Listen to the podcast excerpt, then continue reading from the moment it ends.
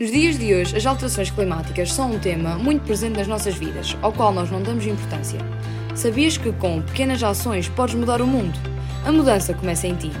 Para este efeito, se o clima queres salvar, o planeta tens de mudar.